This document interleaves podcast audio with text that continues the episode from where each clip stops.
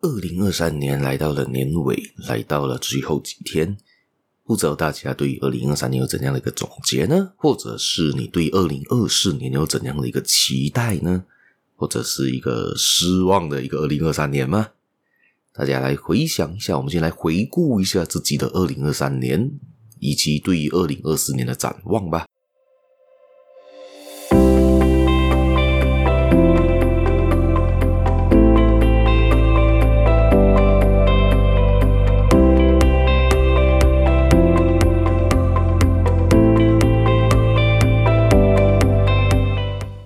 大家好，欢迎大家今天又来到这个犹太小故事这个 Podcast 这个节目啦。我是小叶，在这里跟大家说一声早安、午安、晚安。今天又回到这个管我怎样过这个单元，但是今天我们不来聊一些特别的，我们今天聊一聊年末啦，也就是讲一讲我们我对于这个二零二三年的一些看法，以及二零二四年的一些展望。以及呢，最近也才中了多一轮的这一个新冠，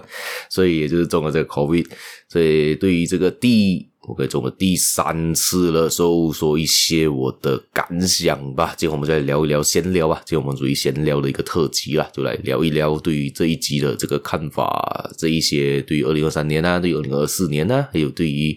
观众对于这个节目的一些想法吧。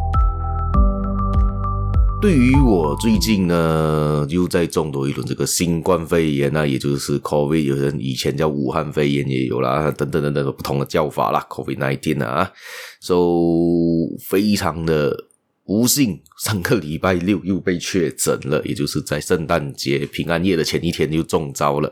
所以上一期的节目突然间就中断了一期的这一个犹太小故事，以及也要等到今天比较恢复比较好了，今天才赶快的来录音。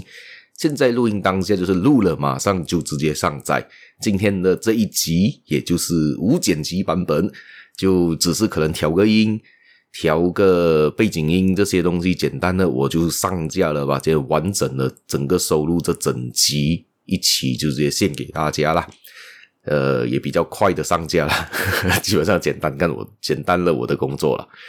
接下来聊一聊啦，我对于二零二三年有怎样的一个看法？对于现在新冠中的第二轮又怎样看？第三轮又有怎样的一个看法？以及呢，对二零二四年怎样的一个展望吧？首先呢，我们来聊一聊的是对于这个 COVID 比较最深刻体验第三次中 COVID 的感觉。其实这一轮中的感觉不比上两次严重。第一次是最严重的，就是在应该是两年前了吧。那时候中的时候是我才刚刚打了第一支疫苗，就中了第一支，就中了第一招吧。那一个时候呢，基本上就是非常痛苦，基本上你们想象得到的全部 COVID 的全部症状我都出现了：头痛、头晕，呃，咳嗽、伤风、鼻塞、胸闷，呃，泻肚子。喉咙痛，你想到的都有，还有这最奇怪的是消失的味觉，消失的嗅觉，啊，这个是超超超超级恐怖的。你可以想象到，你吃任何东西是完全没有味道。我在之前节目好像分享过了，不知道大家有听过吗？让我稍微再解释一下第一轮中的情况。当时中的时候呢，还是在家里。是给朋友传染到的，而给室友传染到，而不是自己去外面中到的，那个才是最可悲。我没有出门都被中招。之后呢，中招之后呢，就那时候好像是要关十四天，那时候还要关十四天，因为那时候的疫苗才刚刚开始施打的情况，很多人还没有打疫苗。那时候，那是是第二波的高峰期，马来西亚第二波高峰期，那时候中的。然后那个时候就呃，非常的算是很累、很痛苦，没办法集中精神，然后整个人的情况都很糟糕。当时甚至想着是，诶，这样快点好，还是会不会就这样子就走了？对人生有另另外一个看法，所以之后我就改变我自己的想法，改变自己的人生之中啦。在第一次中的时候，然后当时消失的味觉，消失嗅觉，非常非常的恐怖啊！讲恐怖方法呢？不知道大家有没有消失过？如果有消失过，应该知道我在说什么。如果没消失过，嗯，凭想象力吧。就是说呢，你的问任何的味道、任何的嗅觉是完全丧失的。就是，就算你把一个很臭的屎拿在我面前叫我嗅，我嗅我是嗅不出来任何味道的。甚至当时的感觉只剩下辣，但是辣也不是真正的辣味，而它只是烧烧的感觉，就嘴嘴巴会觉得诶烧烧肿肿的，会吃了会流汗，那反应都有，但是就是没有辣的感觉。但是你可以吃很辣的东西，完全没 feel 的，可是你觉得肚子烧烧的，但是你不会觉得嘴巴是辣的。但是苦味啊、咸味啊、甜味啊，完全没有味道，非常的恐怖。尤其我是一个吃货，当消失味觉、消失嗅觉，我觉得是最最最痛苦的。而且在想，会不会到底多久才会恢复？好在的是，一个礼拜后好了之后的一两个礼拜之后就开始恢复回来了，只是反应会比较慢一点，但是还是还好，至少有味道了。至少现在是已经完全恢复了啦。然后第二轮中呢，是马来西亚第三峰高峰期的时候吧，那时候是在嗯。华人新年的那个时候吗？有点忘记了。我闪过了一个华人新年聚餐之后没中，之后又去到公司的时候给呃公司传染回来。当时那个是蛮严，那个就不会很严重，比第一轮好一些，只是喉咙痛发烧，但是没有到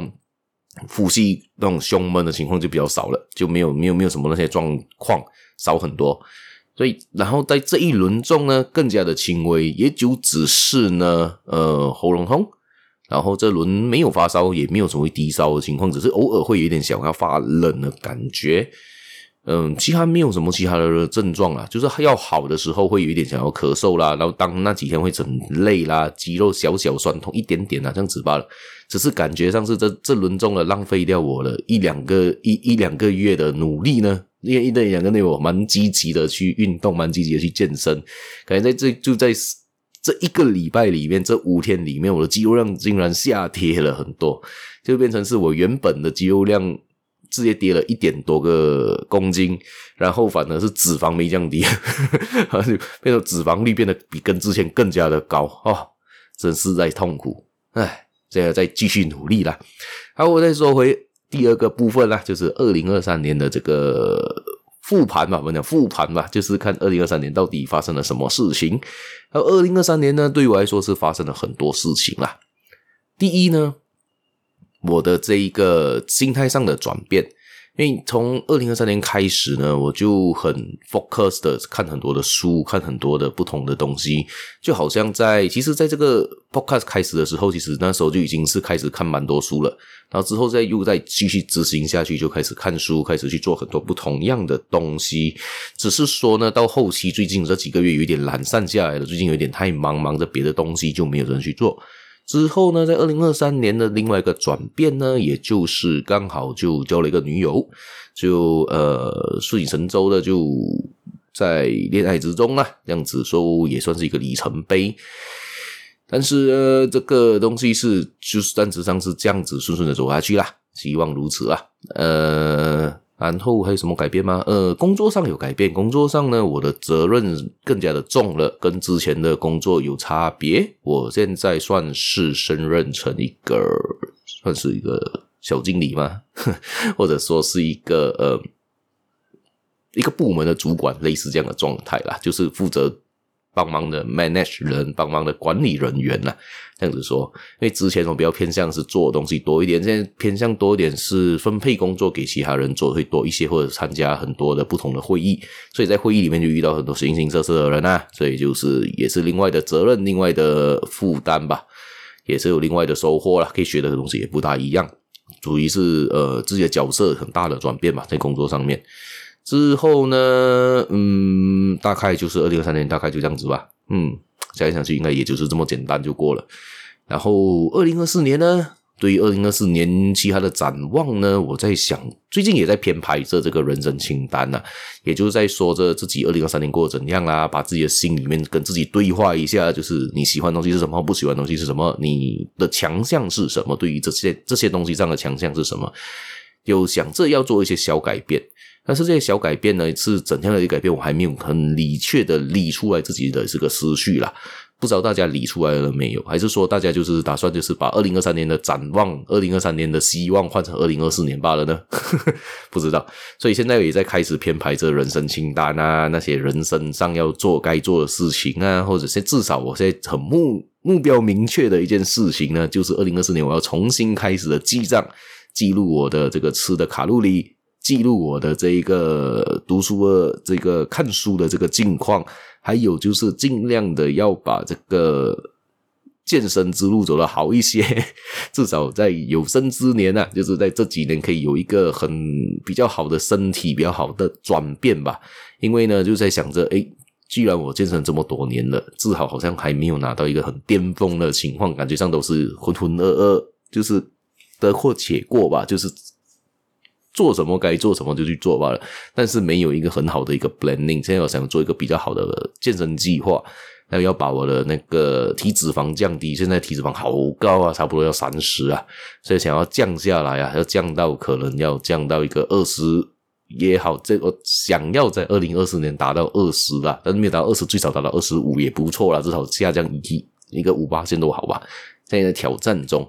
所以现在对于吃啊，对于健身呢，有比较多的一些见解或者比较多的一些计划啦，这样子。然后呢，二零二四年还有另外改变呢。我在想工作上，我就想要做一些小小改变啊，但是还没想到要怎样去改，嘿嘿嘿。所以呢，就是需要嗯，继续的问自己吧，问自己内心想要的东西是什么。嗯，差不多现在的情况就是这样。也希望这个节目啦，二零二三我们再说回节目的情况啦。节目在二零二三年好像进入了一个停滞期吧，因为今年我整年做下来呢，我基本上就是。每个礼拜、每个的周末做两个更新嘛，就是怪物怎样活以及这个犹太小故事的分享咯。所以呢，就是每个礼拜的分享也是一个带着我向前走吧，因为我逼迫我自己去找一些资料，逼迫我自己去精精进自己，才能够在节目上分享给其他人。这样子的话，也是属于一个嗯，对自己对话、对自己疗愈的一个状态。但我本来有想过试着要拍成 video 版本的，就是拍成影片版本的这个 podcast，但是我觉得我发现一件事情是我不能够做这件事情，因为我对于这个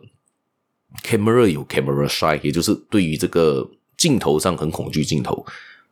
我回想起我其实蛮不喜欢自拍的一个人，也就是喜欢拍人、喜欢拍事、喜欢拍物，但是不喜欢拍自己，因为感觉好像可能对自己的容貌有点焦虑吗？我也不确定。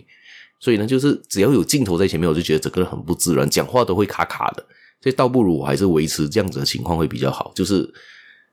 该说的事情、该看的事情、该读懂的事情呢，就隐藏在镜头后面吧，就不需要在镜头前面表现自己吧。因为可能镜头就不适合我吧，可能是这么样子。如果是在人面前讲话，当然没问题啦。在比如讲不看录音这些都没太太大的问题。但是假设是有一个。相机在我面前，我发觉到我可能会有很大的障碍。可能讲话会发现我突然很容易结巴啦，很容易就是词不达意啦，这样子的。而且就是这个这个事情为什么会我特别注意到呢？因为之前有一次我的朋友叫我帮忙录一个呃婚礼的贺词，要录成一个 video 版本。我一录的时候，哇，我这个重复这短短的五秒还是十秒的一个录音吧，我就。用了很长的一个时间，那边录了最少四五次才录下来，只是讲很简单几句话罢了。如果假设是没有那个镜头的话，哈，我这样子讲肯定没有问题的。因为我的很多时候这样，你看我录 podcast 都好，我很多时候是没有太多的脚本的，或者它是基本的资料，或者一些是一些呃 not，我就可以开始录了。我就是随我发挥，随我来说。因为如果假设我一直看着那些东西，会造成你有点像在读东西了，那念东西好像上课一直念书的感觉了。念经的感觉了，所以我这是比较像是直接跟你对话，直接说话罢了，就是想说什么就说什么，比较容易。那对于 camera shy 这件事情是非常的，对我来讲是一个很困扰的事情，所以我觉得我可能就不会开始做这个呃 video 的 podcast 的做法了，所以可能只是就是还是维持原本的这个方法。之后呢，在二零二三年呢，尝试了这个一个礼拜做两期节目的这个做法呢。对我来说是比较舒服的，但是我想要把这个节目量提高，也就是强迫自己再进步一些吧。我希望呢，在明年呢，可以就是明年也就多几天呐，就可以提高这个节目的这一个叫什么呢？就是集数吧，可能会再提高集数，就是说可能一个礼拜变三更，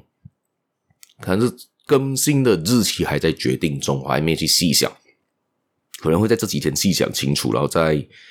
下一期节目跟大家分享一下怎样去做这三期节目吧。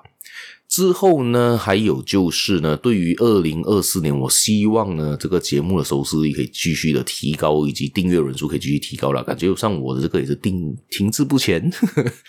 感觉上 MixerBox 的那个收视率也没有再上了，也就停在一个很低的一个状态。其他的节目好像有一些，好像是。Apple Podcast 啊，Spotify 啊，都也是上不大去，也不知道为什么，可能是十一二月的情况，也不知道。但是希望可以在明年呢，把这个整个节目做得更加的好一些啦。所以就是可能在把这个节目的形态中，再继续找寻下一步要做的东西是什么，可能就不会只是的聊一些废话啦，或者是聊一些这个呃找到的故事吧，可能会再加一些其他的东西，可能对谈啊，或者是跟自己对话的情况。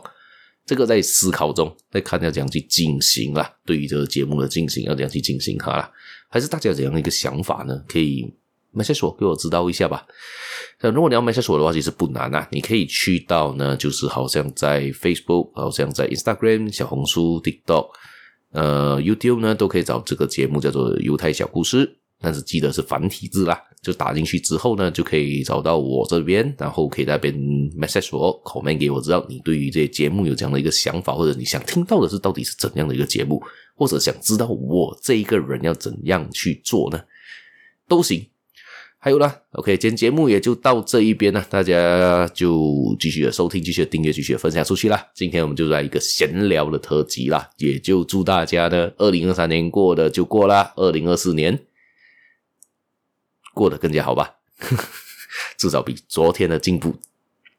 至少比昨天的自己进步一点啦。这个刚刚就是一个结巴的情况，有时候录音就会发生这样子打螺丝的情况，吃螺丝的情况。那今天就原汁原味献上给大家了。我们下期节目再见了，拜拜。